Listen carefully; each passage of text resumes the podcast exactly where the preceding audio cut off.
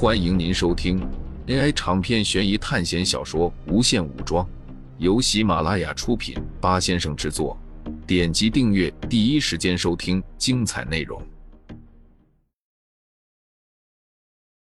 高唐，虽然这里没有极北之地那么多风霜，可是时值二月，正是冬日，很多面黄肌瘦的人躺在街边墙角，这些就是黄巾军。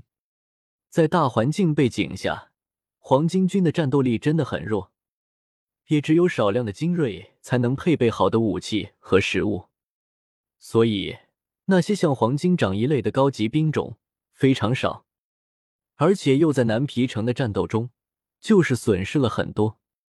现在的黄巾军，从罗贯中的笔下已经没有记录了，《三国演义》的视角一直是在刘备身上的。他有一种拥刘反曹的思想在里面，就像视角转到何进被十常侍杀害后，黄巾军的视野也就几乎没有了。那么，其实真正的黄巾军依然遍布，只是罗贯中并没有写罢了。许许多多的小船停留在高唐，可以看出都是自己打造的小船，而且还有不少木板。黄巾军北上逃窜。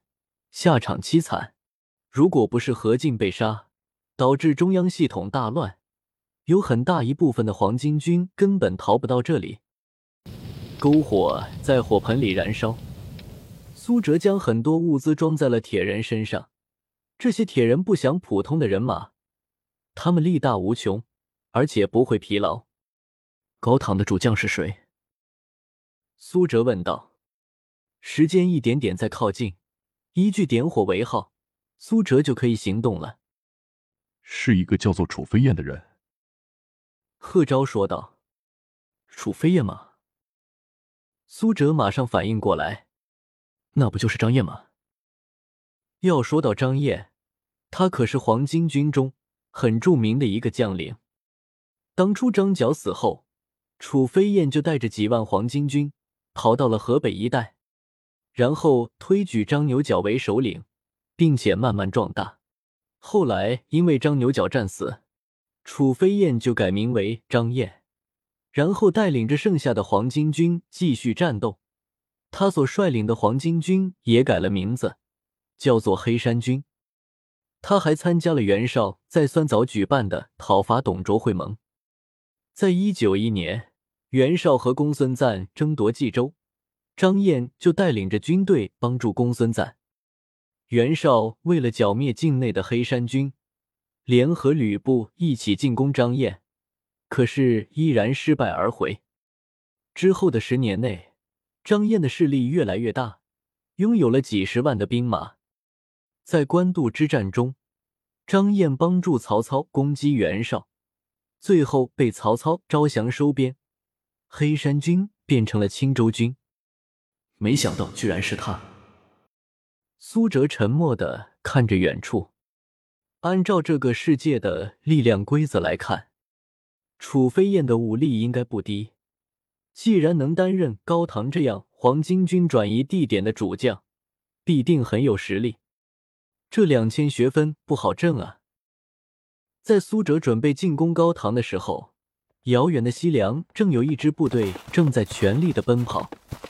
班长，后面董卓的军队要追上来了。说话的正是李斌，而他叫做班长的人，正是那个黑衣男子方醒。他们就是那个一群人降临的 B 级班。他们选择了下边作为防守城市。和苏哲所在的极北之地带方城不同的是，他们这里并没有黄巾军，但是取代黄巾军的。是从西凉之地往中原扩张的董卓军，他们经历了千辛万苦，终于把下边城守了下来。还没有来得及高兴，第一波打退的西凉军带着更多的部队朝他们下边袭来。于是方醒做出了一个决定，放弃下边城，带着已有的所有兵力，全力赶往酸枣县。此刻，董卓的军队正在后面追击他们。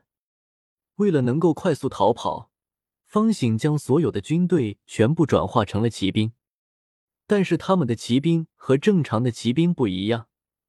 正常的轻骑兵进化之后就是身披铠甲的重骑兵，但是他们的骑兵并不是身披重甲，那是一种比马要大上一号的怪兽，模样像狮子，却又比狮子更加狰狞。酸泥铁骑，这是方形获得的特殊兵种。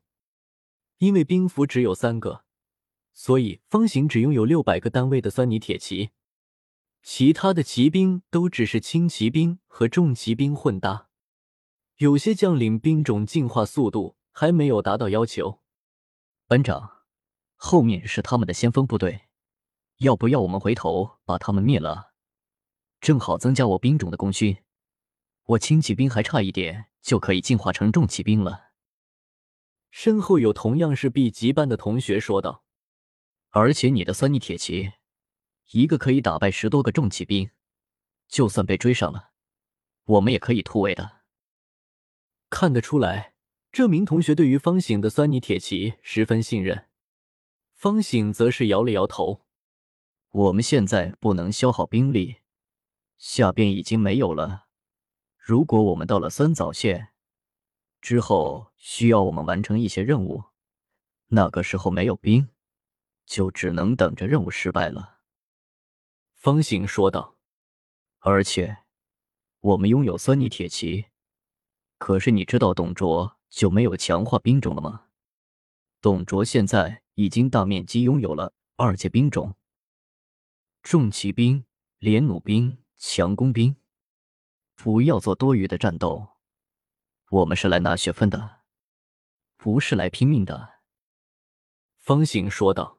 “对了，方林和黄涛那边传来消息了，他们加入的是曹操的势力。我们到了三枣县之后，可以去找曹操联盟。”方醒说道。“是吗？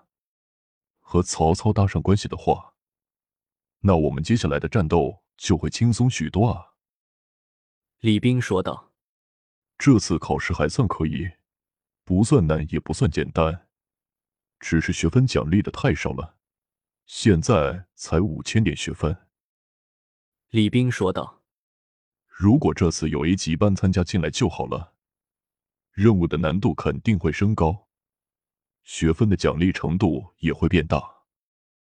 那让那些一级班和低级班喽啰怎么活啊？”周围有其他人笑着说道，丝毫也没有觉得他们现在就是在逃亡，只是方醒没有跟着他们一起笑。你们都谨慎点，不能因为他们因为一次入学考试被分到了一级班那种低级班，就轻视他们。方醒说道。听到他的话，周围的人都收起了笑声，很认真的思考着方醒的话。他们能够进入 B 级班。也不是那么容易的，对于危险和思考，并不是那么简单。只是因为跟着方醒，大家组成了一个团队后，任务都进展的太过顺利了，导致他们现在有些膨胀。就在他们一路狂奔的时候，从前面射来了一排箭矢。是董卓的军队吗？他们包围我们了。李斌看着前面的箭矢说道。几人都各自躲过了箭矢。不是，他们这波只是试探性的射击，警告我们不要靠近。方醒说道。之后，他一个人骑着马，身后带着十多支酸泥铁骑往那边阵营赶。后方的董卓军快要追上他们了，这个时候不能再被前面的军队包围。远远的，方醒看见一只军旗。上面写着“马”字，西凉马腾。方醒快速的赶过去，在这里居然遇到了马腾的军队。就在方醒赶过去的同时，从马腾的军队中也赶过来一个人。此人身材魁梧，胯下坐骑也不似正常的马匹，跑动起来隐约有风雷之声。来者何人？方醒将自己的来历交代了清楚。然后说明了后方正有董卓的军队在追击，在下马超。马超，居然是五虎统领中的马超。果然没错，方醒此时心中安定下来，感受到马超带给他的强大压迫力，方醒不仅不紧张，反而是放松下来。西凉的马腾也是参加会盟的一支重要力量，他们应该不会攻击同样是参加酸枣会盟的方醒。追击你们的董卓部队有多少人？